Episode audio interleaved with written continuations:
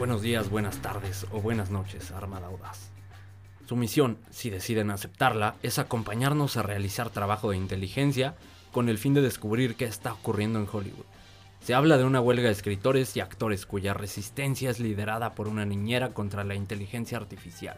Al mismo tiempo, existe una guerra fría entre dos blockbusters que determinará el futuro próximo del cine, y será su responsabilidad determinar al ganador con antelación. Para esta misión los acompañarán tres agentes incompetentes con un coeficiente intelectual muy cuestionable, pero también el agente más hábil, guapo y talentoso que ha pisado la Tierra, Tom Cruise. Como siempre, si algún miembro de este podcast dice algo estúpido o funable, la producción y el resto de los integrantes negarán todo conocimiento al respecto. Este intro se autodestruirá en 5 segundos.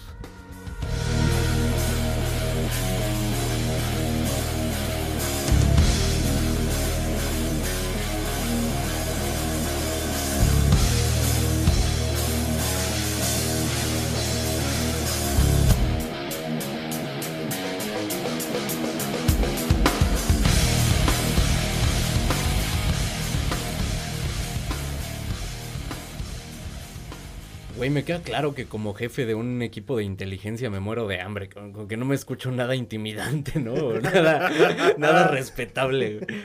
Pero aquí estamos, cómo no, y haciendo intro nuevamente después de un chingo de tiempo. Voy a atribuirle eh, el intro que, eh, digamos, ahí más o menos quedó, a que tenía muchísimo tiempo sin hacer un intro.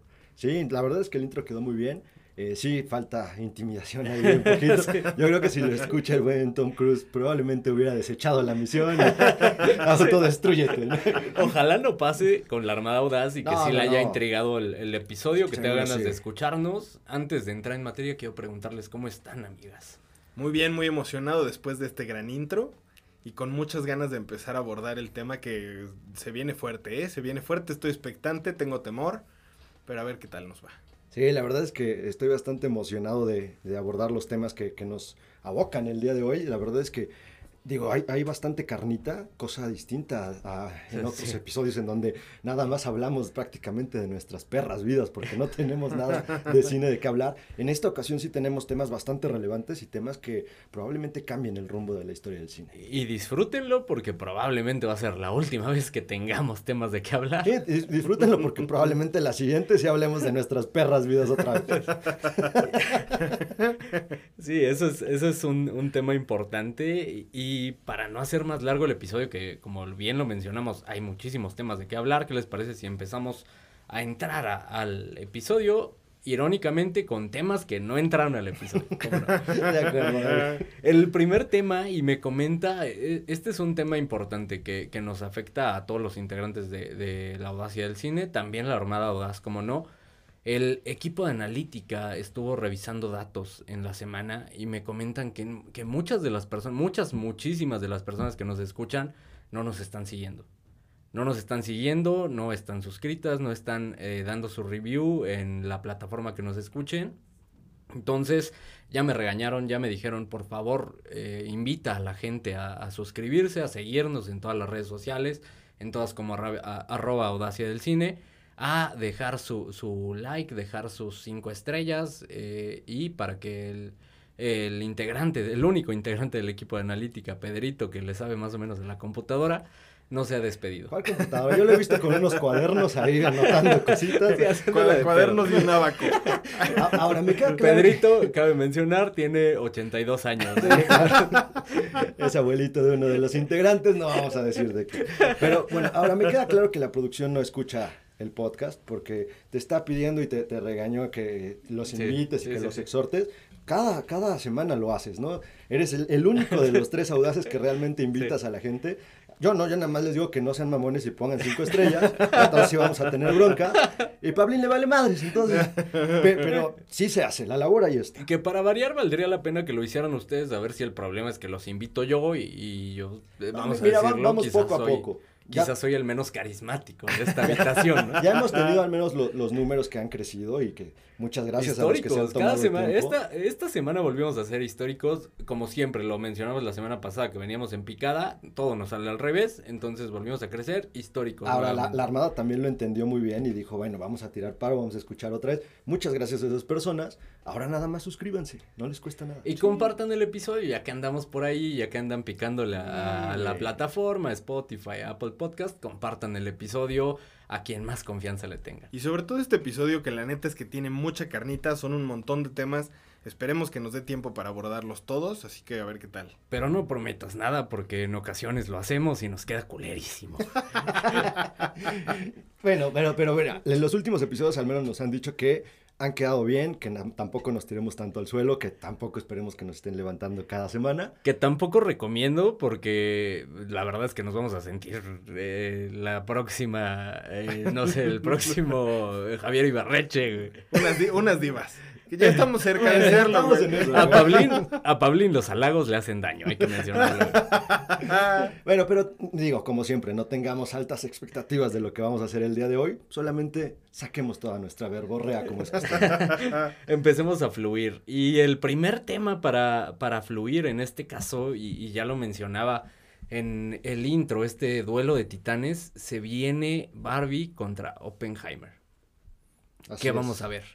Vamos a ver las dos, ¿no? Vamos a ver las dos, no sé, vamos a invitar a la, a la Armada Audaz a participar. Si Pedrito, el de Analítica, eh, le sabe mover al Spotify, por ahí vamos a dejar una encuesta para que nos digan de, de qué película les gustaría que, que habláramos. Igual eh, por ahí el community manager, a ver si despierta el cabrón. Luego es martes, una de la tarde y va subiendo la crudo historia. Martes, una de la tarde y va subiendo la pinche historia. Cabrón, ¿para qué estás? Oye, pero Eh, para darles solo- oportunidad, que sea también en, en, en Instagram, ¿no? En También Instagram, que sí, dejar- justo, pero pues ahí el, el community manager es el que nos está poniendo el pie, a veces se le olvida, es miércoles, oye, güey, y la historia, ay, perdón, perdón, se me olvidó subir. Ay, pinche Benito. Tiene una tarea a la semana. Benito tiene una tarea a la semana y a veces no la hace, pero sí vamos a dejar la encuesta por ahí para que nos digan de qué película quieren que sea el siguiente episodio. Sí, sí, sí. Es que también el community dice que trabaja para otros podcasts. Entonces, estamos al final de la cadena alimenticia. Para otros podcasts que sí le dan contenido, Sí, sí, que- le dan que sí le chamba, pagan, sí, tiene que, sí tiene que responder, güey. Que aunque sea los almuerzos le invitan. pero- Sí, pero, pero estaría bueno que la Armada participara y nos dijeran de qué película quieren que hablemos. Eh, seguramente vamos a ver las dos, no sé si de tiempo también, eh, qué formato va a venir el episodio, no sabemos. Pero de entrada, ¿cuál, quién, ¿cuál creen que gane esta guerra fría en- entre estos dos blockbusters, Barbie o Oppenheimer? ¿Cuál es su opinión al respecto? Yo diría, y solamente por tema de marketing, Barbie. O sea, creo que ahorita se, se está empezando a generar más especulación en el Barbenheimer, pero al principio yo, yo vi mucha más publicidad de Barbie que de Oppenheimer. Es que sabes que hay algo que más que guerra realmente es una unión y se me hace algo muy inteligente de ambas películas porque Claro. Oppenheimer entendió que no puede competir en taquilla contra Barbie, en popularidad no va a competir contra Barbie. Entonces, ¿qué hizo? Empezaron a hacer como un equipo y, y ponerse a interactuar entre actores, entre directores, no, porque Nolan se dijo, a mí no me estén chingando, yo no me voy a prestar esta mamada. Yo ni siquiera tengo un Sí. smartphone, ah, es algo que, que dijo No, real. y aparte Yo- también dijo, o sea, no, no exploté una pinche bomba atómica nada más para que me pongan a pasear con Barbie, o sea, Para que, me pongan a- para que se pongan a compararme con Barbie. Es probablemente el director trabajando actualmente más mamador de la industria, ¿eh? Y también le da ah, la que acabamos de hablar de Ari Aster hace poquito. Sí, güey, pero, pero Ari Aster lo es en sus películas. Christopher Nolan lo es en sus declaraciones, en sus películas, en su vida cotidiana. Tiene razón, justificada su película, güey. Un estilo de vida. Cuando tu estilo de vida es ser mamador, ya, ¿qué, qué esperas de la película, güey? Es director de método. Gran director, nadie discute su talento, tremendo mamador. Sí. Gran director, mejor mamador. Mejor mamador, exacto. Pero justo lo, lo que te decía entonces, se pusieron a interactuar y entendieron que esta unión al final necesita salvar un poquito a la industria cinematográfica, porque venimos también de algunos aparentes blockbusters que ni siquiera llegaron a lo que costaron, ¿no? Entonces, al menos estas Sí. prevén que la gente vaya a ver las dos películas y no peleamos para nada. Y que de manera muy estratégica terminaron su campaña publicitaria justo un día Sí. antes de que iniciara toda esta huelga, huelga que ya abordaremos dentro del episodio. Mientras tanto, continuemos con temas que no alcanzaron a entrar al episodio de esta semana. Eh, otro tema interesante que tiene poco que ver con el, tema de la huelga, para, eh, pues, tristeza de muchos, acaba de caer Cuevana, una plataforma, la plataforma de confianza de mucha gente. Acaba de caer, la acaban de tirar, eh, aquello de los derechos de autor va en serio y no es momento para andar viendo piratería en, en eh, más con lo, los tiempos como están, con la huelga, con eh, Hollywood vuelto loco, con las plataformas cobrando más, cayó Cuevana y descanse en paz. Que a ver, creo que era ya Cuevana 3, entonces seguramente va a haber Cuevana 4, Cu- 5, 6, Sí. las que me digas. Descanse en paz, la 3, viene la 4 y párale de contar, ¿no? Como rápidos y furiosos. Exacto, ¿eh? La despedida, el Es como final, ese ahora monstruo que le quitas Como- una cabeza y salen dos, güey. Como, no como Jason, güey. Un, un pedo así tipo Jason. eh, Jason, el cual gana en el espacio, cabrón. Sí, entonces no, no va a pasar nada, no va a trascender este asunto. También otro tema interesante eh, que acaba de, surgir, una declaración, realmente es muy breve el tema, pero eh, declaración que corrió a cargo de, de Brian Cox para sorpresa de nadie, se lo comió el personaje, quizá ya era así, quizá no estaba actuando. ¿Quién es Brian Cox? Es Logan Roy en la serie Succession. ¿Cuál es la declaración un tanto desafortunada que, que hace? Dice, toda la cultura woke, eh, la cultura progre, podría ser la traducción, es verdaderamente terrible y es una vergüenza de cultura. Y resulta que la mayoría son un grupo de millennials estúpidos. Que para empezar, la, la, por ahí la, la definición de millennials no la tiene tan claro. Es, es como este tipo de boomers que si, si es más joven que él, a millennial, güey. Entonces, Sí. eh, lo, lo interesante que veo acá es que se lo tragó el personaje. Una de dos, se lo tragó el personaje o nunca estuvo actuando en la serie Succession. Güey, ¿cuántos años tiene? La mayoría de esa edad piensa lo mismo, güey. En este caso, porque es este actor de, de renombre y prestigio, pero vete a preguntar a la mayoría de esa edad y te van a decir exactamente lo mismo. Las mismas palabras. güey. güey. Sí, sí aplicó un soy viejo y puedo hacer lo que Exacto, yo quiera. güey. O sea, ya les vale madres, Sí güey. puedo decir lo que yo ya quiero llegar a esa edad. ¿Quién lo va a cancelar? Me faltan como tres años, ¿verdad? Ya quiero llegar a esa edad para poder. Pablito ya está ahí, no tiene la edad, güey.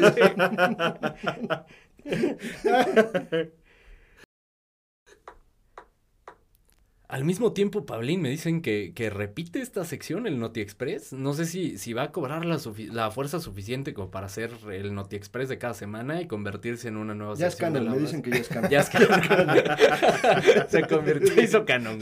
Entonces, adelante con las noticias express de esta semana, Pablín. Pues ahí les va. Y hoy no quise abrumarlos con muchas porque ya de por sí tenemos muchos temas. Entonces, solamente voy a decirles que ya se estrenó el nuevo tráiler de Wonka, película que se supone que va a salir en 2003, donde protagoniza Timothy Chalamet. Y sale Hugh Grant como un, un palumpa más eh, parecido a la película de los ochentas. Y eh, por último, vamos a hablar, digo, ya lo habíamos abordado en algún, en algún tema y por eso me pareció importante. Andrew Garfield ya es oficial, va a protagonizar el proyecto Guillermo del Toro de Frankenstein, un proyecto que ha querido hacer desde chingo de tiempo Guillermo del Toro, así que promete, la neta promete. Y se viene Napoleón también, ya salió tráiler por ahí, si tienen oportunidad eh, échenle ojo, eh, pinta interesante, película de Ridley Scott, eh, aún no hemos investigado, prometimos en algún episodio Creo eh, que fue el pasado, que, que íbamos a investigar si tenía algo que ver con la versión de, de Kubrick, no lo hicimos, eh, investiguenlo ustedes y nos platican qué onda. Y si pueden, no vean el tráiler. Tengan presente la fecha de estreno de la película, pero no vean el tráiler. Digo, basta y sobra decir que sale Joaquín Phoenix, entonces Sí. debe ser garantía. No lo Y vean, Ridley vayan a ciegas. Ridley Scott. No, no, no vean el tráiler, vayan completamente a ciegas y experimenten esa linda experiencia. Oye, Pablo, no quisiera eh, dejar pasar el momento, pero sé que hay mucha gente que, que quiere saber de Deadpool. No nos platicaste la, la noticia esta semana. ¿Qué pasa con Deadpool? Es que estoy muy triste, la verdad es que no quería decirlo para ver si se me olvidaba, pero definitivamente estoy muy triste por la, la, la huelga de, de actores. Se detuvo la, la producción de la película. Ahorita regreso, voy a llorar al baño un rato. Continuemos el hilo de, de lo que acabas de mencionar y ya entremos ahora sí, una vez finalizada la sección, de lleno al episodio y el primer tema que sin duda tenemos que abordar es esta huelga en Hollywood. ¿Qué está ocurriendo eh, en eh, Hollywood? ¿Por qué se levantan todos los escritores y todo el, el- sí, el, el sindicato de escritores? Me trabé un momento, entré en loop. Eh, todo el sindicato de escritores y se les acaba de unir el sindicato de actores liderado por nada más y nada menos que la niñera Fran Drescher. Eh, yo no tenía idea de que ella era la que estaba liderando. Está liderando esta rebelión contra las máquinas y me voy a robar un meme que, que vi en la mañana, que me compartieron en la mañana. Eh, todos imaginábamos que a estas alturas de, del mundo la que iba a combatir a la inteligencia artificial iba a ser Sarah Connor. La realidad es que no, está siendo la niñera. Sí, que, que justo la Misión Imposible nos dice que va a ser Tom Cruise y no, resulta que es esta niñera que parecía que todo era dulzura y resulta que es el ser más, eh, digamos, más firme dentro de este sindicato. Sí. ¿Quién lo diría? La nana haciéndose presencia. Que también veía, no sé qué tan cierto es, es, esto, no, no he corroborado fuentes, pero dicen que en La Niñera, la verdad no recuerdo y sí vi varios episodios de La Niñera, que había un episodio en el que ella lideraba justo una, un sindicato de actores, pero no sé si de Broadway. Ok. Sí, sí, yo, yo igual vi, vi una imagen que se hizo medio viral de una escena de, de, la serie y pues ahora la realidad siendo ella la presidenta de, del sindicato de actores. Sí, también que, se hizo canon. Que se hizo canon, exacto. que, que, digo, más allá de, de, que ella sea la cabeza, es más bien la, la pues digamos, la, la líder vocera. sindical, la vocera de una serie de peticiones que están teniendo tanto escritores como actores ya en este caso, ¿no? Todo esto se, se, se viene a raíz de, del tema de la huelga de escritores y desde 1900, creo que 62, no había una huelga de escritores y de actores juntos, güey. Entonces ahorita te habla de que realmente pueden tambalear la industria cinematográfica con esta huelga, que en términos generales, que están pidiendo? Una mejora en condiciones laborales. No solamente salarios, sino también en condiciones dignas, ¿no? Porque por ahí hay testimonios de escritores que decían que incluso escribieron episodios para series como She-Hulk, que en teoría, más allá de la popularidad que tengan al ser de Marvel, tienen un presupuesto pues, relativamente alto para hacer una serie y que les pagaban 300 y tantos mil dólares. No, ¿cuál? 360 dólares. Eso explica ¿no? por qué está culerísima, la hacían de mala gana, claramente. Para los 300 dólares que me pagan, pues ahí sí, está. Pues ahí está tu pinche sí. sí. Pero, pero bueno, o sea, las, las huelgas no del todo son malas. ¿no? Se necesitan, y en este caso, al ser una huelga en donde se están negociando entre sindicato, que es un sindicato verdadero, no como los de México, en donde nada más están extorsionando. En este caso sí es un sindicato real con peticiones reales para su, su gente y sus agremiados en contra de una industria que está comiéndose el salario de todas estas personas. Hay mucha gente que está en situación de calle en este momento porque dicen que no, no pueden pagar rentas, ¿no? Son rentas altas en, en, sí. en donde están viviendo. Entonces, pues son peticiones reales, se necesitan, no es del todo mala, se necesita llegar a esto para que puedan renegociar y lo van a terminar haciendo porque no les queda de otra. Y es que algo bien cierto es que cuando escuchamos huelga de Hollywood pensamos en los Robert Downey Jr., pensamos en los Leo DiCaprio, en los Brad Pitt, en Tom Cruise, pensamos en todos ellos, pero debajo de ellos existe gente que está trabajando en condiciones quizá no precarias, quizás sí con un, un buen salario, pero cuyo trabajo no es fijo y, depende mucho de, eh, qué, en qué están trabajando en ese momento. Entonces, eh, toda esta gente es la que de verdad va a sufrir esta huelga y la que eh, más razón tiene en este caso en manifestarse. Claro, y justo al final es, es un salario normal para el, el, nivel de vida que tienen en, en, Los Ángeles, que es un nivel de vida más caro. Entonces, sí, porque yo, yo llegué a escuchar muchos o llegué a leer muchos comentarios de gente que decía, no, pues es que, o sea, si ganan un chingo, o sea, ¿de qué hablan? Y la, la, realidad es que no, a lo mejor sí para nosotros podría llegar a parecer mucho, pero para el costo de vida en, en, en Los Ángeles, pues evidentemente es un salario pues más normal para la gente promedio. E imagina, Ahora, e imagínate también a un freelancer, ¿no? O sea, que depende de, de su siguiente chamba y, y, y, que ellos son los que inician. Por ejemplo, estoy, mientras hablo de esto, estoy pensando en los escritores. Por ejemplo, mencionabas a los de She-Hulk. ¿Cuáles? Eh, y de hecho son los que inician a, a, con esta huelga, ¿no? Desde mayo me parece que están manifestándose. Y, y, realmente tienen razón en muchos de estos aspectos porque la industria ha cambiado como tal, lo hemos mencionado en múltiples ocasiones, las plataformas de streaming han venido a enriquecerse y, quizás hasta hacer menos el trabajo de estos, de estos escritores, que eso no quiere decir que, que esté mal, al final así se negociaron las condiciones, pero el 30 de junio eh, terminó este contrato en el que se estipulaba de esta manera eh, las condiciones en las que quizá no iban a recibir regalías, hoy que están exigiendo regalías de estos episodios o de este contenido que se, se retransmite o que se reproduce en loop en muchas ocasiones. Entonces, eh, creo que ahí es donde se encuentra sentido dentro de las peticiones de esta gente. Sí, claro. Mira, el, el punto aquí es que es, es muy, muy válida la, la, petición que están haciendo, sin embargo los parámetros son desconocidos para ambas partes. Por eso es que no se han puesto de acuerdo, porque entre las plataformas de streaming con las, con las grandes empresas cinematográficas no han negociado bien los parámetros de estas reproducciones. O sea, incluso en pandemia, cuando todos pensábamos que eso iba a rescatar a estas grandes compañías, la verdad es que salieron a flote muchas de estas negociaciones y tampoco les pagaban tanto por sus productos, sus películas, ¿no? Entonces, todo esto evolucionó demasiado rápido y la industria no evolucionó a la misma velocidad. Eso es lo que está sucediendo. Entonces, cuando los escritores de pronto dicen, oye, pero este cabrón de Netflix está metiendo una la nota con, con lo que yo hago, con lo que actúa este güey, con lo que dirige este cabrón, con lo que tú tuviste que haber negociado desde un inicio, pero no lo hiciste. Y entonces también la, la, la empresa, dígase Warner, la que tú me digas, le dice, güey, pero yo no tengo la lana, cabrón. ¿No? Entonces, al final se vuelve un tema de, intermediarios en donde tienen que llegar al, último eslabón de la cadena para poder negociar realmente los parámetros que, necesitan. ¿A qué voy con esto? Lo que sí pueden negociar en este preciso instante son mejores condiciones en cuanto a, digamos, a los factores humanos, ¿no? O sea, que tengan una vivienda, que realmente puedan eh, a lo mejor ser parte de una casa común en donde si vas empezando puedas tener esa vivienda y que ya sepas que no necesitas depender de escribir un episodio, un guion, porque también el nicho de escritores y de actores es muy cerrado, güey. O sea, hoy por hoy hay actores que tienen muchísimo dinero, pero son contados realmente, no son muchísimos, güey. Y, de hecho, muchos por eso le entran a producciones de Marvel, de DC, porque ahí es donde se hacen fuertes, güey.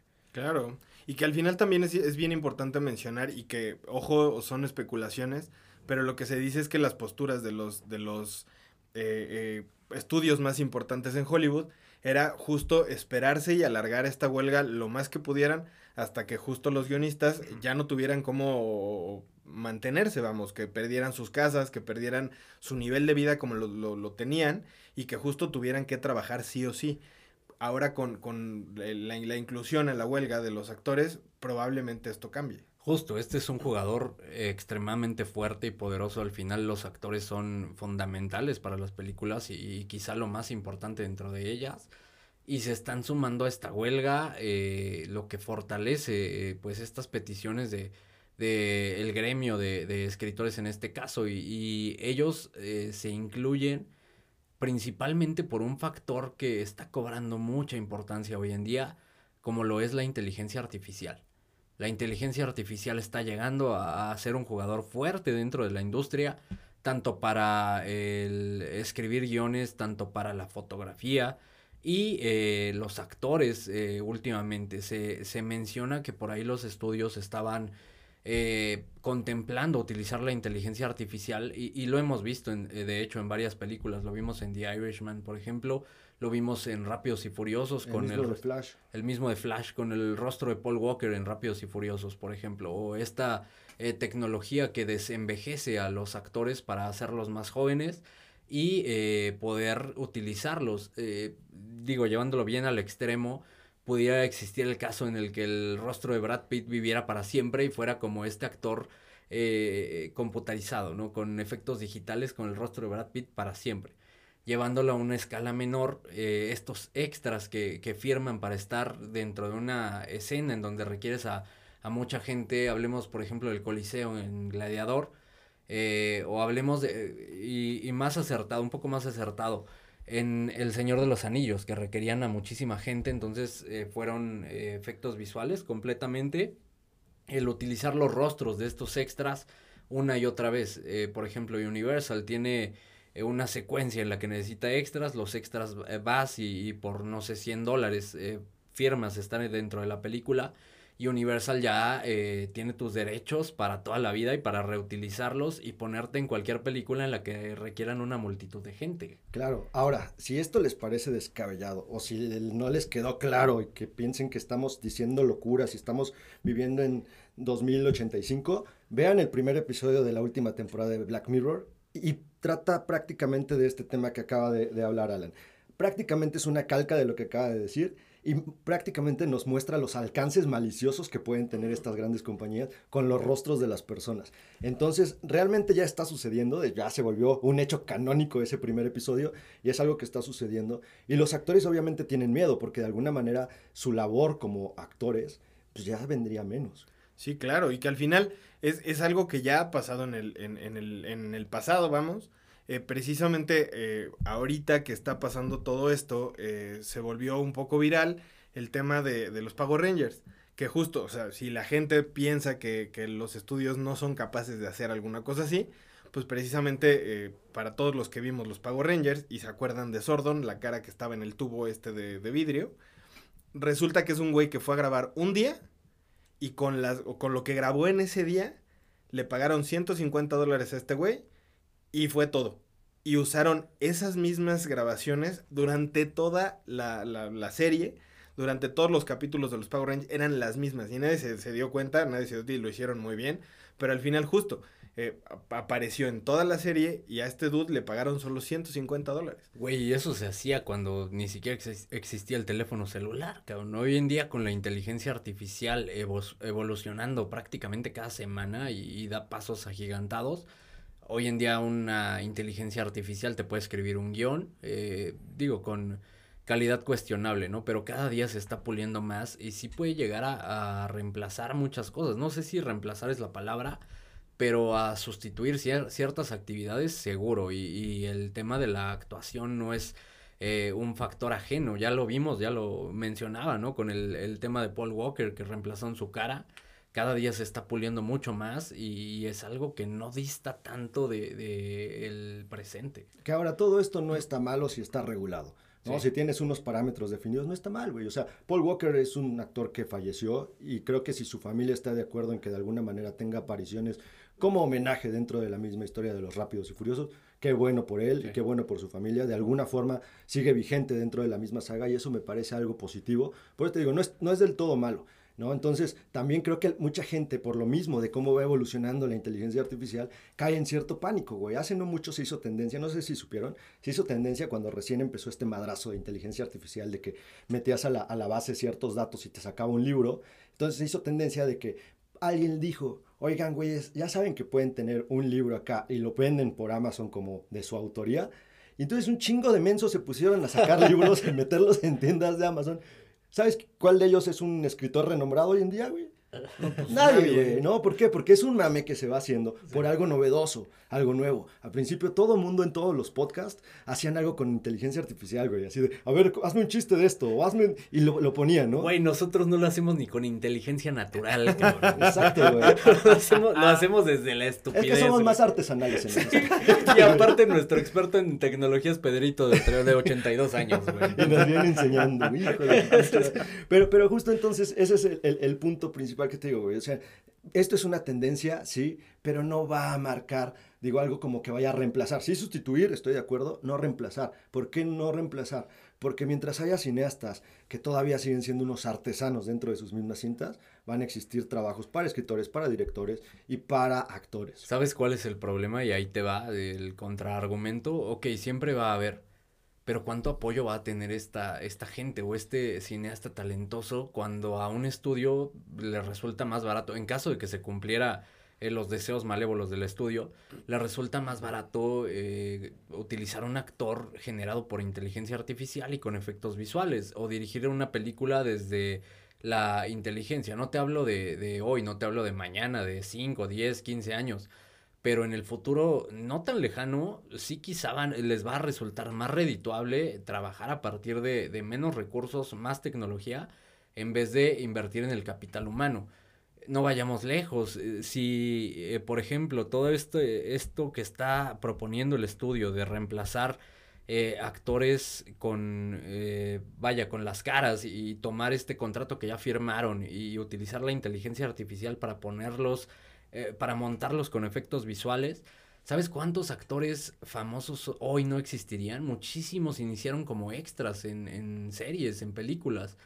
Por ejemplo, me viene a la mente eh, Game of Thrones, la, la, chica esta que aparece, que protagoniza Ted Lasso, cuyo nombre acabo de olvidar, pero voy a verificar porque sí quiero mencionarlo eh, correctamente. La que hace Rebeca, lo, lo hemos mencionado en, en episodios, sale en Game of Thrones en una secuencia nada más Estoy hablando de Hannah Waddingham.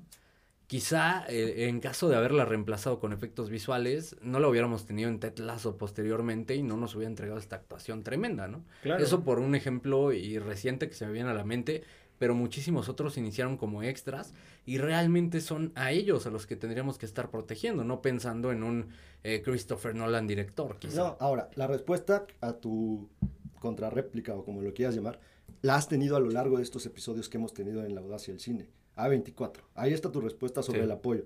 Este tipo de, de, digamos, de empresas que están dedicadas a salvar al cine, mientras existan va a haber oportunidades. A los extras hay que, hay que, este, hay que protegerlos, de acuerdo. Por eso se tiene que regular el parámetro de la inteligencia artificial. Sí. ¿Qué pasa? De acuerdo. Porque hay muchos extras que tampoco trascienden, güey. O sea, y, y muchos extras no vas por el extra a ver la película, güey. No conozco Sí. a nadie que diga, voy a ver esta película por el que hizo el pinche mono de atrás que estaba bailando. güey. Muchos de ellos empiezan sus carreras de esta manera y esos parámetros hay que delimitar, porque a lo mejor a ellos sí les puedes dar un mejor salario, sí les puedes dar mejores condiciones y sobre todo darles la oportunidad de que vayan creciendo. El resto ya se manejan por sí solos. Participación en las regalías, creo que esa parte es la más importante. Participación en las regalías de- del trabajo que realizan y en las plataformas de streaming. Creo que eso sería eh, tremendo apoyo para todos. Y- Claro, y, güey. y- y sobre todo igual, eh, algo que a mí me, bueno, a mí no, pero seguramente a mucha gente sí le va a preocupar, es eh, eh, en cuánto van a poder cotizar sus servicios, porque al final justo este tipo de trabajos más artesanales, pues los, los estudios seguramente lo van a poner en una balanza, en, ah, me cuesta nada hacer un guion a- eh, con inteligencia artificial, ah, artificial, y entonces vienes tú y me quieres cobrar, ¿cuánto me vas a cobrar? En lugar de cobrar, de pagarte 10 pesos, te voy a ofrecer 3 para hacer un trabajo eh, artesanal. Porque al final, si no, pues lo hago con inteligencia artificial y me sale gratis. Y, Y más ellos- rápido. güey, Ellos también. tendrán, ellos tendrán sus productos y ya será cuestión de la gente si los acepta o no.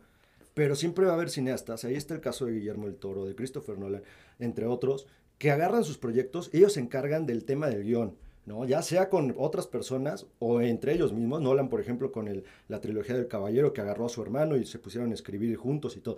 ¿Qué te habla de eso? Un proceso artesanal, güey le darán oportunidades a otros. Las oportunidades van a ser muy chicas, pero son muy chicas en este momento, no necesariamente por el tema de la inteligencia artificial. Se está viviendo una, una atmósfera en donde el nicho se, se hace más chiquito cada vez porque tienen menos margen de error, güey.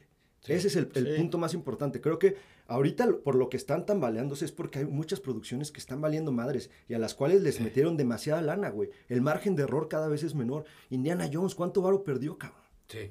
Sí. Flash también se Flash. habla de que perdió una cantidad. Que no quieren ni sacar el número exacto, güey. porque- Pero se hablan de 250 Sí, millones güey. perdidos, güey. Indiana creo que todavía le fue peor, güey. Porque No, tenía, no. esos güeyes creo que el- su apuesta fue como de 300 y tantos kilos. ¿Cuál sería su, su conclusión y del lado de quién están dentro de esta, de esta huelga? ¿Quién tendría que ser el, el o, o quién lleva la razón dentro de esta huelga? Creo que no podemos delimitar a que un bando tenga la razón en este tipo de cuestiones, sobre todo por lo que está en juego. Hay demasiado por negociar, demasiados parámetros por delimitar y creo que ninguno va a terminar teniendo la razón, porque si un, si un lado cede el 100%, tendría un descontrol el otro. Entonces debe haber un balance y un equilibrio entre la negociación entre ambas partes. Y eso sí, el factor humano debe estar ahí. Y eso sí, las condiciones humanas deben estar ahí para escritores, actores y quien tú me digas. Déjame cambiarte la pregunta. ¿Cuál debería ser el salario? eh, el salario, güey. ¿Cuál- Me quedé con el salario, güey. No, todavía no, no tengo los estándares. ¿Cuál es? Puta, pensé que eras abogado, güey. Sí, güey, pero no soy empresario de Hollywood. no temas distintos. Y tampoco me pagan en la industria del Eh, no, como de ahí. No, como de ahí a mí no me estén chingando. ¿Cuál debería ser el escenario ideal y, y la conclusión de esta huelga? ¿Qué es lo que tendría que pasar para que fuera justo para ambas partes? Pues tienen que delimitar el uso de la, de la inteligencia artificial sí o sí. Tienen que delimitar el, el uso del rostro de la gente, güey. No, no, te, no lo puedes ceder de por vida, güey. Imagínate, cabrón. O sea, lo peligroso que es eso. O sea, yo te digo, pu- puedo usar tu, tu rostro donde yo quiera y de ¿Para repente... Exacto, güey. ¿Dónde lo vas a poner? Depende para qué. Justo, güey. O sea, eso es lo peligroso. ¿Qué tal si no te gusta?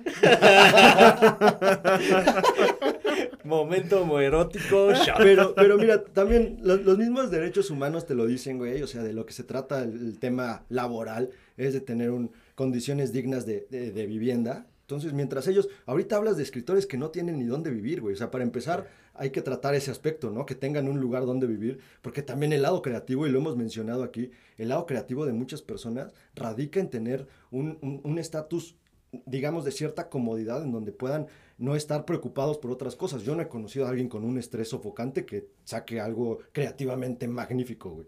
Claro, y también sobre todo el, el, el tema de las regalías, justo el, el, actualizar el modelo de regalías, justo pensando en que pues, las plataformas cobran por, por suscriptor y no por lo que ves. Entonces sí tendrían que, que buscar regularlo, actualizarse lo único que me preocuparía es que justo las, las empresas como Netflix digan, ah, bueno, sí, te voy a dar una lana y entonces los jodidos vamos a ser los suscriptores que digan, ah, te voy a dar una lana y por eso voy a aumentar la suscripción. Exacto, 100 pesos para que le toque más lana a los suscriptores. Hay muchos, muchas vertientes por donde irse y de verdad no es una negociación sencilla, güey. No radica nada más en A o B, güey. O sea, de verdad tienen que ver muchas cuestiones. Pablo acaba de tocar un punto sumamente importante en donde pues, de repente Netflix dice, yo sí voy a ceder pero mis suscriptores chinguen a su madre, güey. Pues ya nos mandó a chingar a nuestra madre, ¿no? Pero siempre se puede más. Si algo nos ha enseñado la historia es que siempre hay un poquito más. Ellos se anticiparon, dijeron, yo los mando a chingar a su madre antes por cualquier cosa. Y después por dos. Y si ya están acostumbrados, pues qué tanto están Exacto, güey. Con todo esto lo que yo concluyo es que, y perteneciendo a esta industria del cine, me considero parte, a partir de este podcast. Entramos en huelga, se acaba el episodio del día de hoy, hasta pronto. se, acaba la, audacia de se acaba, indeterminada. Se acaba la audacia, me voy a ir a manifestar allá porque yo tampoco tengo condiciones tan dignas de vida, güey. Y, no me ven allá parado en Hollywood. por ahí un productor, si, si quieren nuestros rostros, nosotros sí le entramos, güey. bueno, también depende para qué, ya, lo dijimos. nosotros tenemos una moralidad cuestionable, entonces podemos ser, podemos ser más abiertos. en Pablo, es que se me ocurren muchas cosas, güey. Pero bueno, este es eh, el tema de moda en, en, la industria del cine. Determinen ustedes quién lleva razón, qué es lo que harían para mejorar esta industria y también las consecuencias que va a tener esto, eh, eso lo, lo, tocamos poco, pero muchas producciones se van a ver bien afectadas, eh, la calidad de, de, muchas que se siguen haciendo y, y va a haber un parón eh, pues de tiempo considerable. Creo que el, el, hecho de que se estén sumando los, los actores en este caso debería reducir el tiempo, siendo que son una pieza importante dentro de esta maquinaria llamada la industria cinematográfica pero eh, debería reducir un poco el, el, tiempo. Vamos a ver cuánto tiempo lleva eh, que se regularice y se normalice toda esta situación. Yo creo que lo van a terminar negociando. Al final, un parón no te conviene, no le conviene a nadie, güey, porque es lana que se queda ahí en el aire y que no está percibiendo ninguna de las dos partes. A mí en lo particular se me hace bastante estúpido que el dinero se pierda para todos a que haya algo para alguien, ¿no? Entonces, creo que lo van a negociar. Creo que en este caso tal vez la, la industria dijo no tajante al principio como para poder negociar parámetros, porque si se bajaban los chones muy rápido, pues también sabemos lo que puede pasar, ¿no? Entonces, ahí veremos qué, qué, va pasando con la negociación y sobre todo con tu película Deadpool, Pablo. Ya sé, güey. Sí, la neta, ya necesitan arreglar ese pedo porque no me van a detener mi película más tiempo. Pensé, que le ibas a decir de su salario, güey. Sobre todo tu salario, Pablo. A ver ya, amenazó, ya amenazó que, que, no va a venir. Sí, a ver si sigues cobrando completo. Y mira, si no vienes, te vamos a reemplazar con ChatGPT, hijo Con Siri. Con Siri. Que, mira, yo la verdad es que puedo concluir que con lo rápido que está avanzando la, la inteligencia artificial, habrá que ver en los próximos días si no viene un, un robot del futuro a matar a, a la nana Fine. si, si, eso no pasa, me voy a sentir más tranquila. Por ahí échenle un ojo a Arnold a ver si no se vuelve. se desconecta y mata a la nana Fine.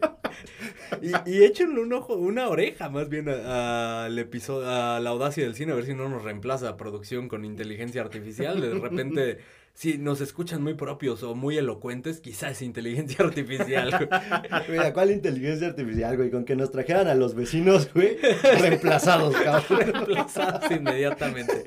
Pero hablemos de, de, de, alguien que vio con antelación todo este tema, que le preocupa la inteligencia artificial y que basó su, su última película, el estreno de de la séptima entrega de Misión Imposible en la inteligencia artificial y que lo hizo de forma ya me dirán ustedes de qué forma lo hizo. Eh, yo me quiero anticipar un poco, pero no quiero spoilear, digamos, el, el, el punto de este tema. Cuéntenme qué carajo con Misión Imposible. Wow, creo que hablar de Misión Imposible tendríamos que irnos a las, a las bases, ¿no? Creo que es, es, es, importante tocar esta saga desde un inicio, en donde Tom Cruise de pronto decide hacer esta adaptación de una serie en, donde, en la cual él era fan de chiquito y entonces dijo, ¿quién mejor para hacer esta adaptación? Que yo. Que yo, chingado. Esas son pelotas, ¿no?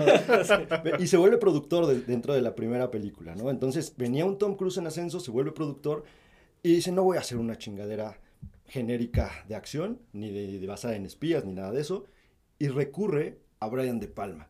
Brian De Palma, que es este gran director, muy, muy, muy influenciado, más bien ha sido gran influencia, influencia en directores como Spielberg, James Cameron, Uy.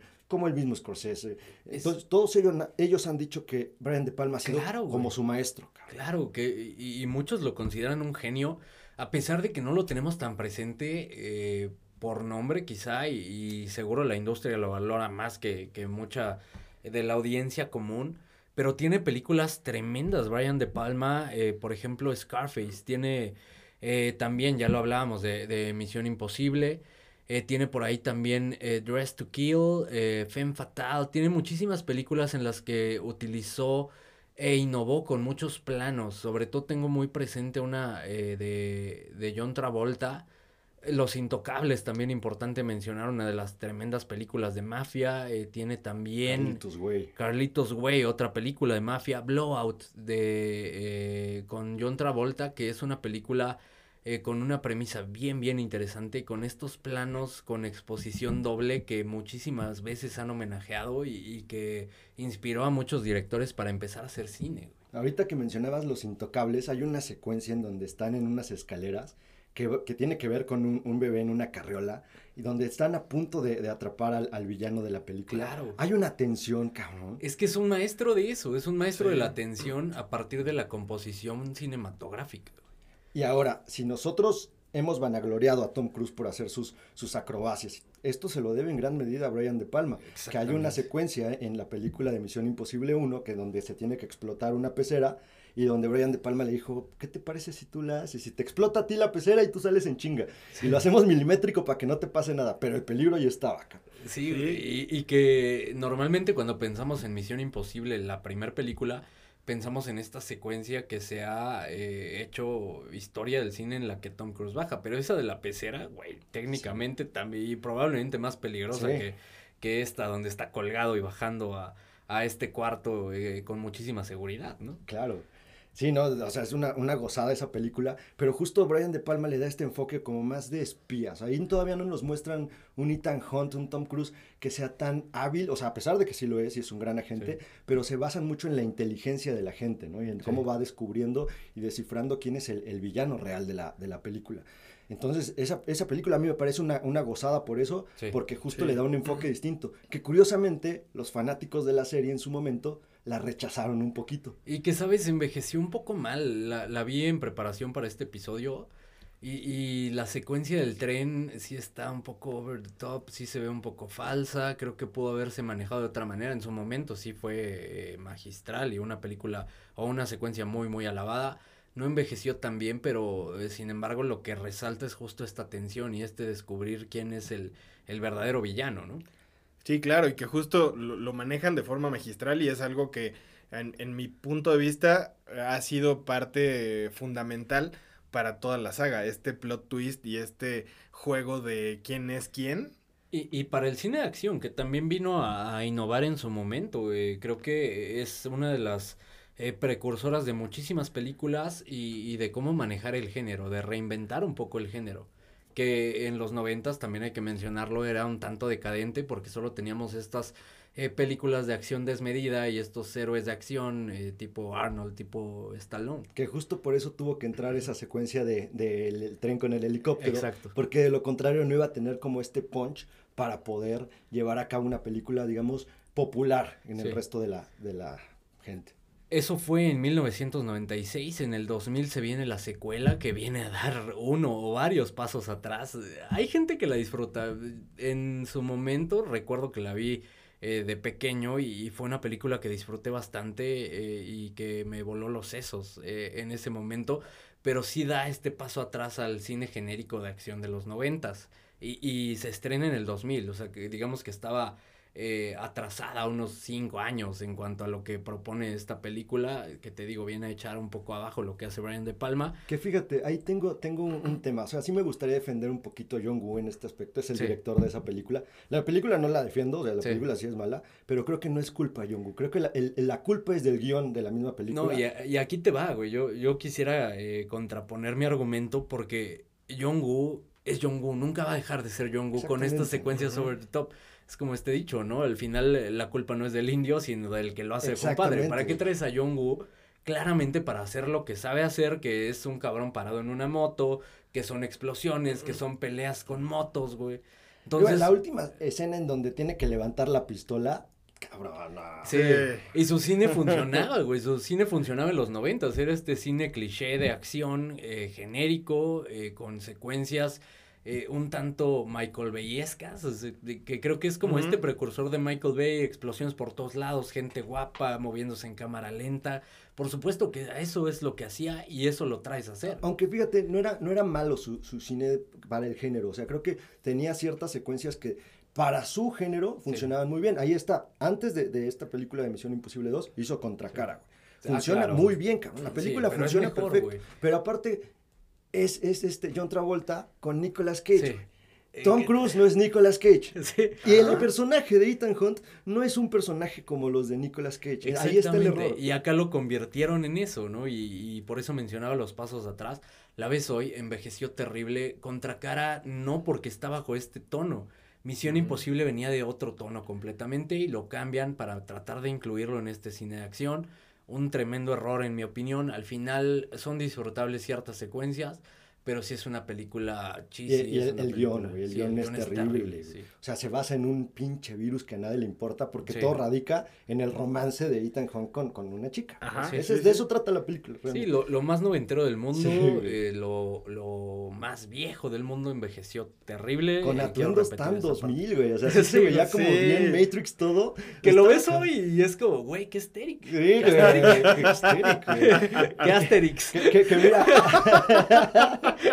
que mira, y él, lo, lo, cagado es que, por ejemplo, el villano de Misión Imposible 2 estaba llamado a ser Wolverine, güey, en los X-Men. Ahí se cayó. Y el cabrón dijo, no, porque voy a hacer Misión Imposible 2. Gracias Dios, cabrón. gracias Dios, porque hizo Misión Imposible y no hizo Wolverine, güey. De esas decisiones en la vida que todos agradecen, güey. Seis años después, y, tardaron en hacer esta secuela. Yo pensé que iba a ser inmediato a partir de, de esta película, que la verdad es que fue taquillera. Eh, tardaron en hacerla. Misión, llega Misión Imposible 3, en este caso dirigida por J.J. Abrahams. ¿Quién es J.J. Abrahams? Es el creador de Lost. Así es. Que, que, también fanático de la cultura pop y fanático de Misión Imposible, viene a dirigir esta película. Posteriormente, a partir de esta película, su productora empieza a, a traernos las siguientes secuelas de Misión Imposible mencionabas que es una película mala. A mí no me pareció terrible, me parece que es una película emocionante, recupera bastante de, esta tensión y, te, la, te, captura la atención a partir de, esto en varias ocasiones, consecuencias de acción. Que, creo que ahí, acá es donde viene la principal debilidad, debilidad de la película. Tiene este sello de J.J. Abrams en donde no ves la acción que está ocurriendo. El manejo de cámaras muy, muy cuestionable y en ocasiones no es claro lo que estás viendo, pero de todos modos el ritmo lo mantiene y te mantiene emocionado, te mantiene, te mantiene alerta en cuanto a la película se refiere y nos trae a uno de los mejores, si no es que el mejor villano de todas las películas, eh, con Philip Seymour Hoffman, con una actuación tremenda, brutal, este hombre que era un tremendo actor y hacía de todo, y en este caso siendo villano es intimidante, es eh, te imponente, da te, imponente, te da esta sensación de poder y a pesar de no tener un físico impresionante, eh, realmente impone en la pantalla. Creo que esta película se tendría que, que, analizar bajo dos, dos, puntos de vista. El primero, como, como digamos un producto como un todo, es, es flojo sobre todo otra vez en el guion. Ahí es en donde decae muchísimo, porque aquí a pesar de que ahora me vuelven a hacer un Ethan Hawke más humano nuevamente, un Ethan Hawke que sí crees que es un, un agente muy chingón, pero un ser humano, eh, también viene a reducirse la mayoría de la película o la trama en salvar a la chica en apuros. Y creo que ese es un error del guion, ¿no? De J.J. Abrams. Y la, el segundo punto de vista por el cual tendría que verse es porque es el debut de J.J. Abrams. Como debut es una majestuosidad lo que hizo el cabrón. O sea, de verdad, su primera película y entrega esto que hablabas del ritmo que tiene, pa' la madre. La verdad es que es una película bastante sobresaliente como debut de un cineasta. Meritoria y, y de venir de, de, esta película de John Woo de los 2000 que tal vez eso fue lo que influyó en mí, te digo, me aventé todas antes de, de ver la última, tal vez eso influyó, que venía de ver la 2 la, la dos, y la 2 es eh, de verdad bastante mala, la tercera me parece eh, mejor y creo que esa es una constante dentro de Misión Imposible, cada película ha aprendido de los errores de la anterior y, y ha trabajado sobre la fortaleza de, de, las fortalezas que han ido encontrando, en este caso Simon Pegg, por ejemplo. Que, que, justo e, era, era, lo que les iba a preguntar, ¿no creen que la, la 3 eh, de algún modo eh, fue más criticada precisamente por, por lo que ya venía en la 2. ¿No creen que la 2 le haya hecho daño a la 3? Sí, claro. Seguramente sí, y también eh, que tiene mucho hate J.J. Abraham. Sobre todo, lo más criticable de él es su manejo de cámaras, que esto sí creo que es lo peor y lo que más le pesa a la película tenemos una secuencia en el puente, por ejemplo, en el que no ves absolutamente nada, pero estás emocionado porque estás tratando de ver lo que está ocurriendo. un tanto a lo Jason Bourne y este tipo de, también que estaba muy de moda. Ahora, ¿qué le pesó a esta película de Misión Imposible 3?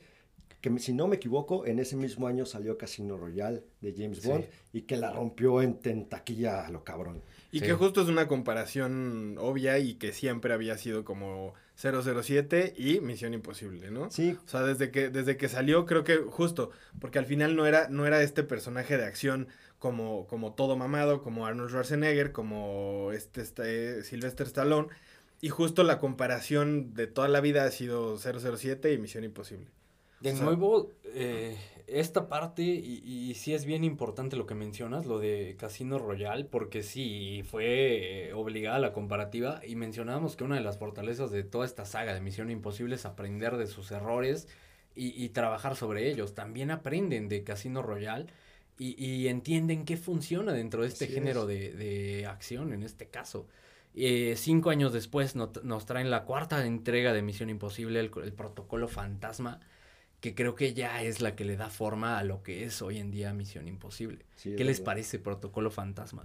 Sí, yo creo que llegó a reivindicar un poco la, la saga, que era justo yo creo que eh, la idea en un inicio, o sea, creo que eh, se desvió de la línea en la que la querían llevar y justo esta película creo que es la que, la que empieza a componer el camino en el que iban.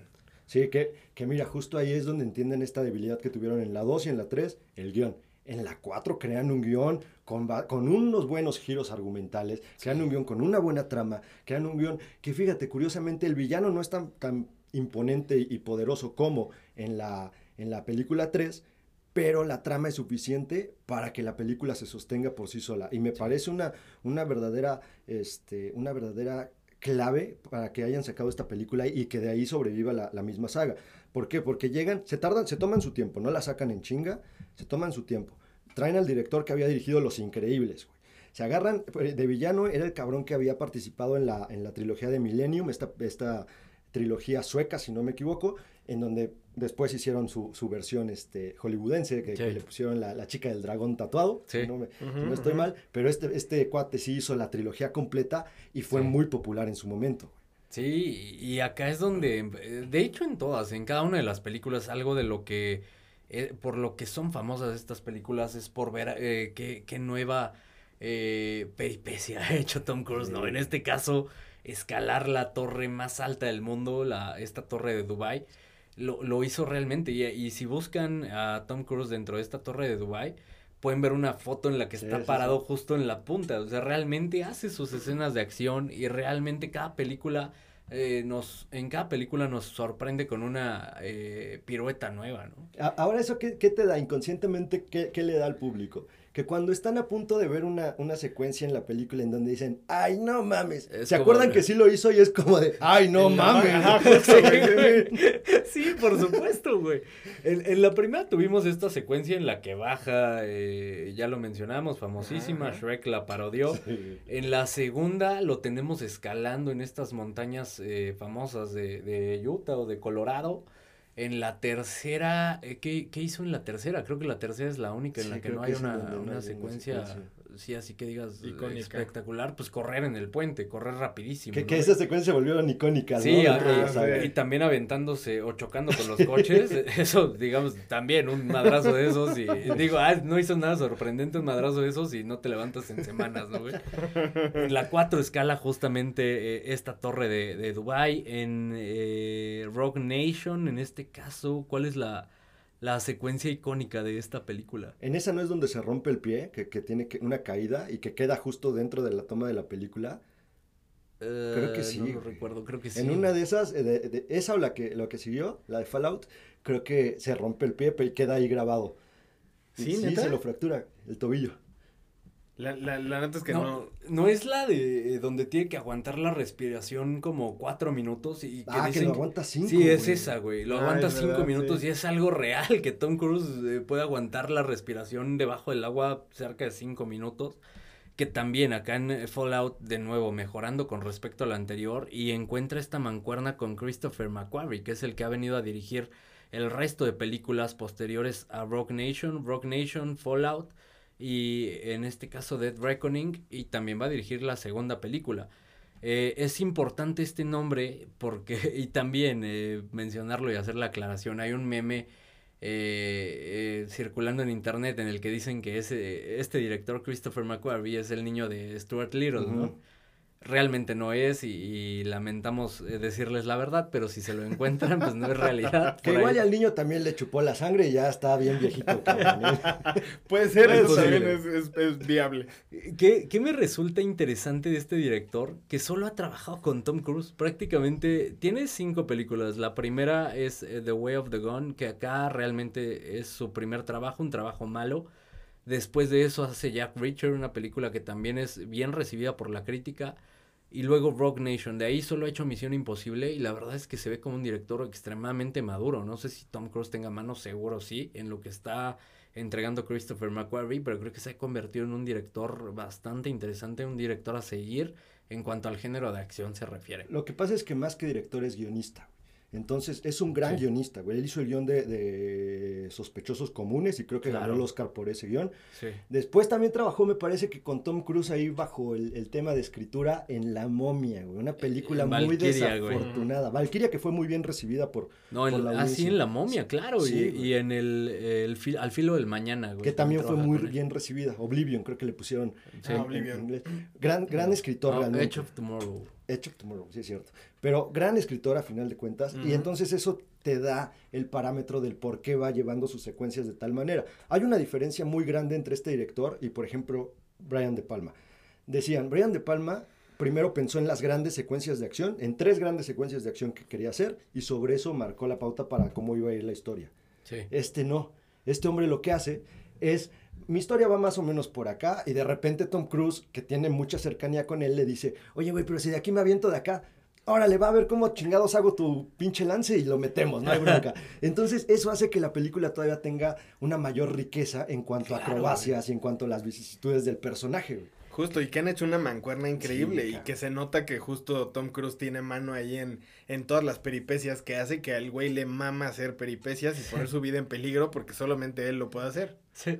Así se tiene que morir, güey, ¿eh? Sí, seguro, güey. La siguiente película, y, y- y tú decías, güey, es que cómo va a superar eso. Le, le lanza en el avión, cabrón. Se lanza en el avión de, de paracaídas. Eso es real cuando está con, con Henry Cavill casi al inicio de, de Fallout, la película previa al, al estreno de, de Dead Reckoning. Eh, se lanzan de este avión y se habla de que se lanzó 106 veces, güey, de este avión. Sí. Y el- Real. Y el, camarógrafo también se veces. Sí, güey. Imagínate al pobre traía cabrón. colgado de las patas y el otro, güey, no. Sí, to- Otra Tom, no mames, ya, güey. Quedaste chingón, cabrón.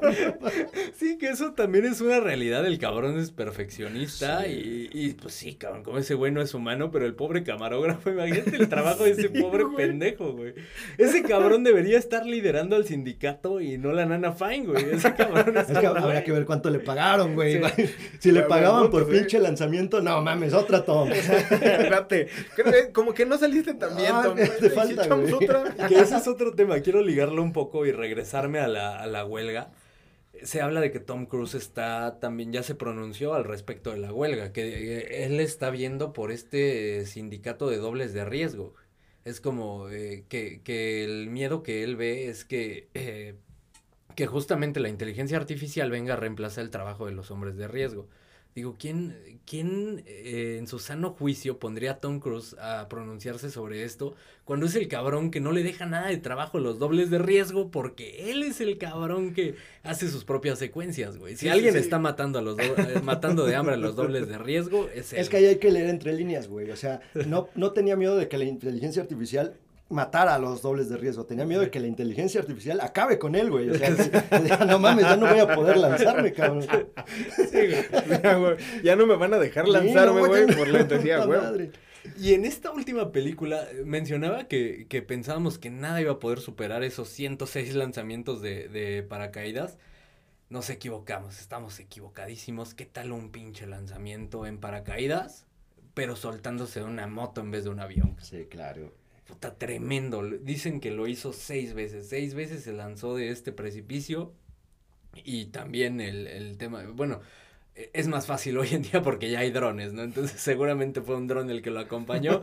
Ese camarógrafo no volvió a trabajar con él. Pero se lanzó seis veces para esta secuencia preciosa que, que y, y no, tu- no tuvieron temor en revelarla en redes sociales. En TikTok incluso estuvo el, el making of, ¿no? De, de esta secuencia. Es una secuencia que es fundamental para la película. E incluso quizá este, este pico más alto de la misma, del tercer acto incluso, no tuvieron miedo en revelarla porque la, como bien lo mencionas, la película se sostiene por su cuenta con un buen guion y esta secuencia viene a ser complementaria y a elevar todavía más este, este punto álgido de la película. Sí, no, ¿cuál, cuál miedo a revelarla, güey? Funcionó como marketing, cabrón. la Sí. pinche- porque la gente ya quería ir a ver la película para ver cómo, Sí. cómo fue esta, esta escena. Ahorita que hablabas del, del making of, estaba graciosísimo porque este güey aventándose y veías la cara del director de no mames, no mames, Sí. no mames, no mames. Ay, creo, que, creo que vi un paracaídas. Creo que lo vi. Y mencionan eso, que, que el director a la primera o segunda toma dijo, ya, ya lo tenemos. Y Tom, no, creo que puede quedar mejor, una más. Ya, Tom, ya llévenlo a Six Flags y que no esté mal. no mames. Tom, ya, güey, por Tom, favor. ya, güey. No, Pero- otra, pásenme otra foto. Pero sí, o sea, ese es un, un tema en cuanto a las acrobacias, a ver qué nos trae con la nueva película. ¿Sabes ¿no? qué? Otro punto importante es que, y, y también muy consciente del señor Tom, eh, vamos a filmar esta secuencia en el primer día de filmación. ¿Para qué? Por si se muere, pues ya no tener que, que Ya, gastar recursos en el resto de la película, güey. Bien pensado. Bien pensado, güey. ¿Sí? Sí, es como, si sale, pues chingón. Si no me muero, continuamos con la filmación. Si no, pues, ay, se acabó. Claro, güey. Ahora mencionaban el tema de los guiones, ¿no? Y, y cómo han mejorado a, a lo largo de la saga. ¿no? Porque el, el segundo y el tercero, peor el segundo que cualquier otra cosa, Sí. güey. Este, eran flojitos, güey. En, digamos, en Protocolo Fantasma, que es la cuarta película, viene con un buen guion y van mejorando. Y mencionábamos que en Protocolo, o yo mencionaba que en Protocolo el, el villano no es tan bueno. ¿no? Al Sí. final no, no se sostiene tanto, no terminas, de, no terminas de creer sobre todo el combate cuerpo a cuerpo que pueda llegar a tener con, con el personaje de Tom Cruise. Pero posterior a eso introducen un villano que es parte del sindicato, hablando de sindicatos, parte del sindicato dentro de esta saga, que de verdad, qué imponente se ve el cabrón, ¿eh? Sí, sí, la neta es que. ¿Estás hablando de Fallout? Sí. No, creo que sale en, en Rogue. Rock Nation. Sí, sale ahí como el sindicato, lo Sí. atrapan y en Fallout sale de nueva cuenta. Ah, Sí, que es el que tienen que rescatar para venderlo. Ah, claro, güey. Sí. Claro, sí, que Se es ve. también parte importante de Dead Reckoning. Sí. Ya.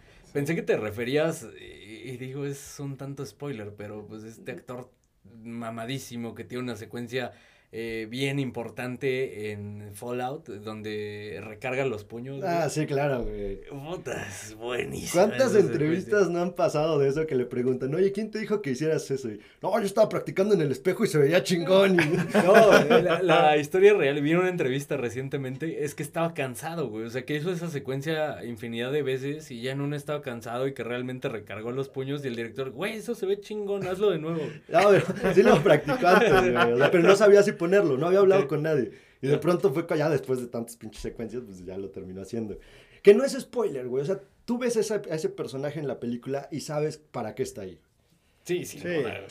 Sin duda. Y, y, llegamos a la última película, película de reciente estreno, ya lo mencionábamos, la séptima película, que tiene esta secuencia impresionante de acción y, y es lo menos que pueden esperar de, de, esta película, escenas impresionantes de acción. ¿Cuál fue su percepción de esta película? Una, ah. vez, una vez más, yo creo que, creo que dentro de los mismos géneros no podemos menospreciar al género mismo, tal cual. O sea, en este caso, yo no solamente diría que es un género de acción o de espías o de películas de espías, sino también creo que dentro de este mismo género existe un aspecto artesanal en la forma de hacer las cosas. ¿no? Entonces, me parece que esta, esta película, a pesar de lo popular que pueda llegar a ser la, la saga, la franquicia, cada película por, por separado, me parece que una de las partes más notables y más loables y, y, y, más sobresalientes que pueda llegar a tener es el aspecto autoral de las mismas películas. Se siente muy autoral, güey. Claro. Siempre se ha sentido así. Y, y no, no por nada, a ver, contratan a, a, Brian De Palma, que obviamente te va a dar un sello específico. Uh -huh. Después John Woo, que es una mamada, pero tiene, tiene un sello. J.J. Abrams, que venía con un sello también, porque venía trabajando en televisión y lo venía haciendo de una manera sí. magistral. Y después se vienen con esta serie de directores, el que te mencionaba de Brad Protocolo, Bird. y después viene con este cabrón en donde también le ha dado sí. un sello y un toque a la misma franquicia que ya sabes que, que es algo de Misión Imposible, ¿no? Entonces... Claro, y, y, también lo ves con Top Gun, que también vino a revolucionar este, este cine de acción y este cine eh, blockbuster, si quieres, son, como bien mencionas, quizá blockbusters de autor, cabrón. Sí, sí claro. Claro, y que, y que también es, es, importante mencionar que justo a mí me parece eh, un acierto que el mismo director repita, porque al final se sigue sintiendo este sello y le da continuidad a lo que, a lo que estaba contando. Entonces, me gusta mucho y, y que la película es, es redonda por donde la veas. Es muy entretenida y si eres súper fan de la saga, te va a gustar muchísimo. Y si no eres fan de la saga, te vas igual, a convertir, güey. Ajá, exacto. Te vas a convertir en fan de la saga y vas a querer ver todas las películas. Porque realmente creo que es una película que eso te genera. El ver qué más tiene esta, esta, esta saga. Sí, de alguna manera entendieron lo que ellos querían llevar al cine, ¿no? Y llevarle a las claro. personas. O sea, que quieren que te pases un rato agradable, que te la pases muy chingón, que de verdad te diviertas. No, no, no pretenden darte nada más, pero sí. dentro de esa diversión también te quieren dar diversión de calidad, güey. Entonces sí, esa claro. parte me parece, de verdad te suma importancia y me parece, me parece algo que la, la Armada Audaz y la, la, gente debe saber cuando va a ver estas películas, porque no es lo mismo, por ahí escuchaba, es lo mismo que Rápido y Furioso, no, güey, no, no, no, es, es lo mismo, güey, porque hasta entre los pinches metros hay líneas, güey, entonces, no mames, o sea, no es lo mismo que te hagan una, una digamos, un aspecto artesanal con efectos prácticos en donde el cabrón hace claro. sus acrobacias, a donde te llenen de CGI y sí. te hace un pinche a Toreto rompiendo con la cabeza claro. la pared, güey. ¿no? ¿Sabes no. cuál es una fortaleza de, de, estas películas? Y mucho tiene que ver con Tom Cruise haciendo sus acrobacias, lo mencionabas hace rato. El hecho de que se sienten mm, reales, no se sienten, por ejemplo, John Wick. John Wick sí se siente pues descabellado y algo completamente irreal, bien hecho, pero irreal acá sientes que sí son situaciones que, que podrían existir. Quizás sí en algunos momentos se vuelan la barda, por ejemplo, este eh, helicóptero eh, volando eh, en el subterráneo en la primera. Por ejemplo, en la, en la última, previa a esta, en Fallout, el, el tema del accidente del helicóptero, pero también es y ellos mismos lo mencionan, ¿no? Siempre nos ocurren este tipo de situaciones y estamos acostumbrados. Hasta esas situaciones que son eh, exageradísimas se sienten un tanto reales por el simple hecho de que están bien manejadas y de que sabemos que Tom Cruise es sobrehumano. Y es que justo, o sea, al final sí, sí llegas a sentir que no cruzan esa línea de lo, claro. de lo irreal, ¿sabes? O sea, porque al final, aunque sean cosas que dices, güey, hay una probabilidad de 0.000001 para que esto realmente pueda llegar a pasar. Puedes decir, bueno, podría llegar a pasar, o sea, sí realmente podría pasar. Y a diferencia de películas justo como, como Rápidos y Furiosos, que es como de, güey, o sea, ni en droga. Mamando, sí, güey. Es como, güey, estás mamando. Estás jugando ping pong con una bomba, ¿no? Exactamente. No me, no me le engroses, y, y, y, y, no explota con el primer madre. O sea, no mames. Está el espacio en un suro, güey. ¿De qué estás hablando, sí? Todos los güeyes tuneando su suro a ver si no, no mames. Con eso te voy a llevar hasta la luna, mami. Oye, pero, pero, fíjate que, que, ahorita que mencionaban, en la única película donde sí eh, de alguna manera traicionaron al personaje fue en la 2, güey. Sí. Ahí sí lo llevan a un personaje más como Vin Diesel Sí, Sí, que sí, como sí. Ethan Hunt, desafortunadamente. Exactamente, y hablas de personajes, también es otra de las grandes fortalezas de, de esta saga. Han desechado a, a muchos personajes, sobre todo a los personajes femeninos los han desechado, eh, pero a los que han encontrado que han funcionado y que han hecho buena mancuerna con Tom, han repetido, y ahí tenemos el caso de Bing Rames, que está en cada una de las películas, al igual que, que Simon Pegg. Simon Pegg es un acierto tremendo, porque es como este si quieres desahogo cómico, Sí. pero que suma, pero que es como este este personaje que viene a ser nosotros, ¿no? Como nosotros en esta situación, o sea, pues, eh, y, y mucho su sello es el confiar en que, en que el personaje de, de Tom Cruise, Ethan Hunt, va a lograr eh, Sí, la, claro. la misión, ¿no? Y es como, y, y seguro seríamos cualquiera de nosotros. Creo que ese es un acierto tremendo. Él nos representa como audiencia dentro de la película, siendo el, ah, pues está Tom, entonces eh, no importa, tú dile que lo haga, güey, él lo va a lograr. Sí, Claro, justo, güey. Y que al final es eso, que, que conectas muy bien con el personaje y se vuelve entrañable desde el minuto uno, güey. Justo, y que, y que mira, ahí vuelven un poquito a las, a las raíces de lo que era la serie, Sí. porque en la serie no existía un Ethan Hunt, un Ethan Hunt, perdón, en la serie era un equipo con habilidades específicas para lograr la misión. Sí. Y no había un personaje como el principal que, que tuviera todas estas habilidades, ¿no? En este caso, vuelve a crear este equipo con habilidades específicas, cada uno con, un, con una personalidad distinta y que aporta muchísimo al equipo. En este caso, como bien mencionas, Simon Peck viene a ser la, la audiencia. ¿Cómo actuarías si tu- estuvieras dentro de ese equipo? Sí, Sí, eres muy capaz Soy y ese, todo, güey. Sí, Igual claro, dices, güey. soy Tom Cruise, pero no, No, realmente güey. eres Simon Simon. Pegg, Sí, güey. Claro, güey. Y que, y que también otro, otro acierto justo que a mí me parece que, que tiene muy bien marcado esta saga es que todas esas acrobacias que se ve y que es evidente que a Tom Cruise le mama hacer estas acrobacias y en la película te lo manejan como de, güey, pues es que lo tienes que hacer y Tom Cruise es como de, güey, no, no mames, ¿cómo voy a hacer esto? Pues, güey, lo tienes que hacer. Bueno, pues ni pedo, lo hago. Pero que, que, que se nota que en realidad el güey le mama hacer este tipo de cosas, pero le da también este dejo de realidad como de, güey, nadie en la vida y en su sano juicio diría, güey, yo quiero hacer esto, yo quiero ir y escalar el edificio más alto o aventarme de un acantilado en moto para caer eh, en, en- en paracaídas, güey. O es sea, que Tom Cruise es todo lo contrario a la vida. Exacto. Me queda clarísimo. Güey. es el Justo, güey. resumen, güey. Es un cabrón que de verdad, yo creo que conforme pasen los años, su mayor temor va a ser morir como un ser humano normal, güey. Sí, güey. o sea, sí seguro. va a ser como, no mames que me va a dar cáncer. No mames que me va a dar diabetes, güey. Nada, la chingada, cabrón. No mames que me tropecé en la regadera y me pegué en la cabeza y me morí, güey. Sí, cabrón, o sea, no mames, su peor güey. enemigo es mil maneras de morir, cabrón. O sea, no, no, no. Ese Sí, güey güey. tiene que morir haciendo acrobacias, me queda clarísimo. Y si no, va a fingir una muerte así, güey. Sí, tendría que ser. ah, en sus- a sus 180 años en silla de ruedas, de, ponle dos cohetes a la silla de ruedas a la verga. Seguro así va a ser, güey. Momento histórico de la boda. Pero eh, regresemos a la, a la película. El ritmo que maneja dura dos horas 43. ¿No les pasó que sintieron que fue hora y media, Sí, güey, de película? Se me fue rapidísimo. El ritmo es una barbaridad y me atrevo a decir que es la película con mejor ritmo de toda la saga. Eh, De principio a fin es vertiginosa.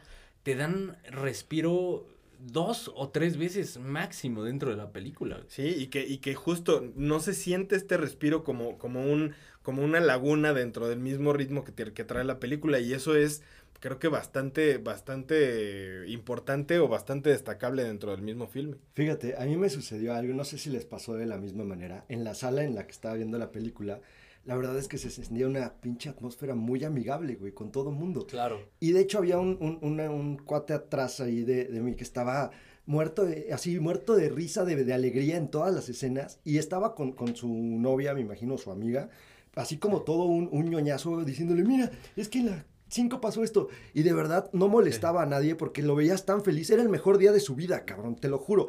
Y de verdad me gustó muchísimo porque dije, a eso vienes al cine, güey, a pasarla muy chingón, pero no estar chingando al de al lado. Hazlo tú, güey, y pásatela increíble.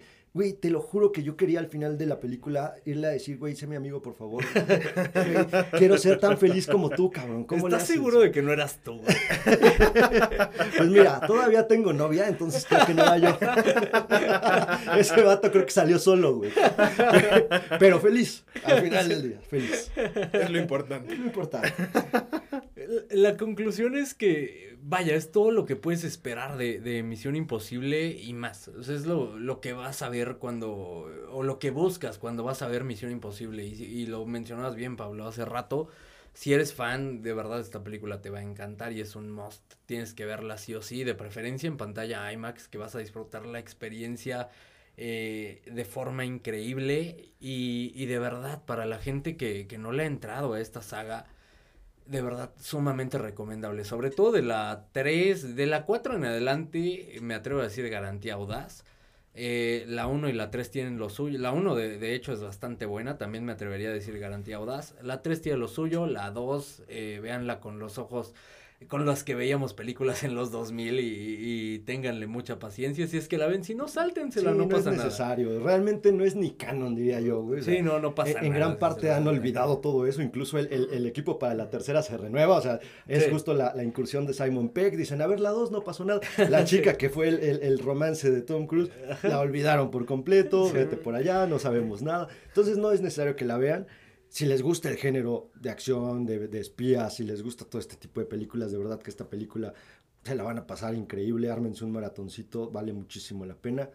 ¿Qué conclusión? Joder, es cine, ¿no? O sea, joder, es cine. Esto es cine.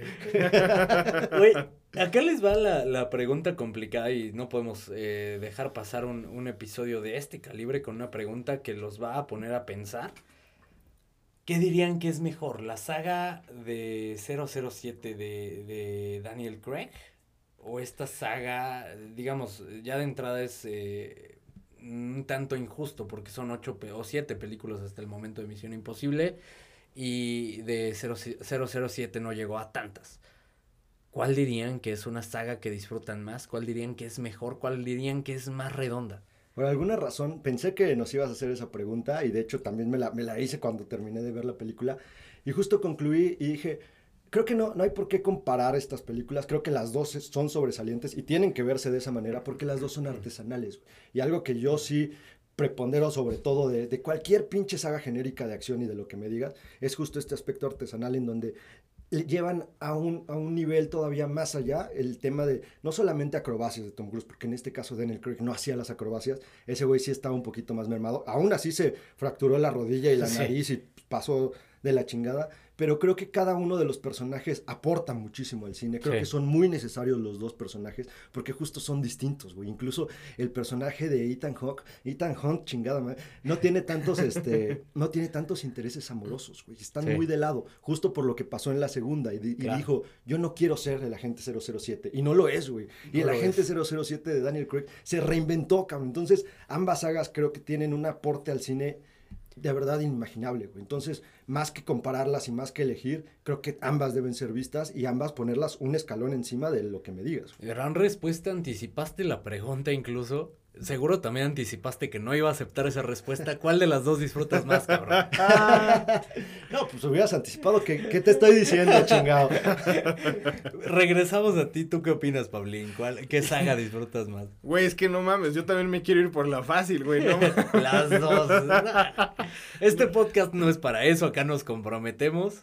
Yo, ¿Cuál es? Yo voy a decir que en lo personal, y justo, o sea, no estoy demeritando ninguna, pero a mí en lo personal creo que disfruto más Misión Imposible por los matices que tiene el, personaje. Creo que, que, conecto más con Tom Cruise que, que con 007. Ok. Yo, y, y, mira, voy a, voy a darte un poco por, por ese lado. Creo que sí, eh, es más disfrutable, son más entretenidas las películas de, de Misión Imposible, creo que conecto más y, y, hoy soy más fan que nunca de Tom Cruise eh, después de lo que nos ha entregado en los últimos años. Creo que es eh, quizá eh, como saga y hablando de, de, todas las películas más redonda, eh, en este caso Misión Imposible. Y, y, a pesar de eso siento que la, de todas estas, la película de más calidad de todas ellas es Skyfall. Sí. Skyfall de, de 007 me parece mejor película, me parece superior a todas estas, pero sí estoy de acuerdo contigo, disfruto más Misión Imposible, soy más fan, eh, creo que esa es la, la conclusión, soy más fan de Misión Imposible que de 007 la saga, con todo el dolor de mi corazón y porque soy comprometido y ahora quiero la respuesta de Pepe. ¿Cuál disfrutas más? A ver, miren, nada más para que chinguen a su madre y tengan una respuesta, porque si no, no me van a dejar de joder, de jorobar las bolas. Ahí les va. Estoy de acuerdo que es más, más divertida como saga Misión Imposible. Es más divertida. Pero justo por un punto que acabas de tocar, que es el tema de Skyfall, y porque yo siempre he considerado que para que tengamos estas películas de Misión Imposible, tuvo que existir Ah, Casino claro. Royale. Por ese, por ese motivo nada más, yo sí me quedo con el agente 007, porque digo, no mames, si no hubiera existido un Casino Royale, probablemente hubiéramos tenido más Misión Imposible como la segunda, güey. Porque de alguna manera marcó una brecha, abrió este pinche parteaguas en donde las películas del género entendieron qué es lo que se tenía que hacer. Y por ese motivo, a pesar de que me la pase increíble en el cine viendo, viendo Misión Imposible, tengo que darle pinche honor y reconocimiento a 007 de Ah, Daniel qué, Craig. qué buena respuesta, carajo. Voy a editar el episodio y la voy a decir yo. Me convenciste, güey. Las dos, cabrón. Me quedo con las dos. Joder, son cine, carajo. Son cine. Con esto concluimos el episodio más largo recientemente. Muchísimas gracias por escucharnos. Su misión en este momento, si deciden aceptarla, es compartir el episodio, eh, seguirnos en todas las redes sociales y escucharnos el siguiente martes a ver de qué vamos a hablar, si de Barbie o de Oppenheimer. Decidan ustedes, episodio interactivo, ustedes van a hacer ese episodio. Ay, qué Venga, bonito, güey, ¿no? qué emoción. No siempre se da la oportunidad de que la Armada Audaz haga el episodio. Ya nos han hecho episodios porque no hemos tenido más de qué hablar, pero en esta ocasión tienen una gran misión. Estamos en sus manos, Armada Audaz. Tun, tun, tun. Muchas gracias. Tan, tan, tan, tan, tan, tan. Hasta pronto.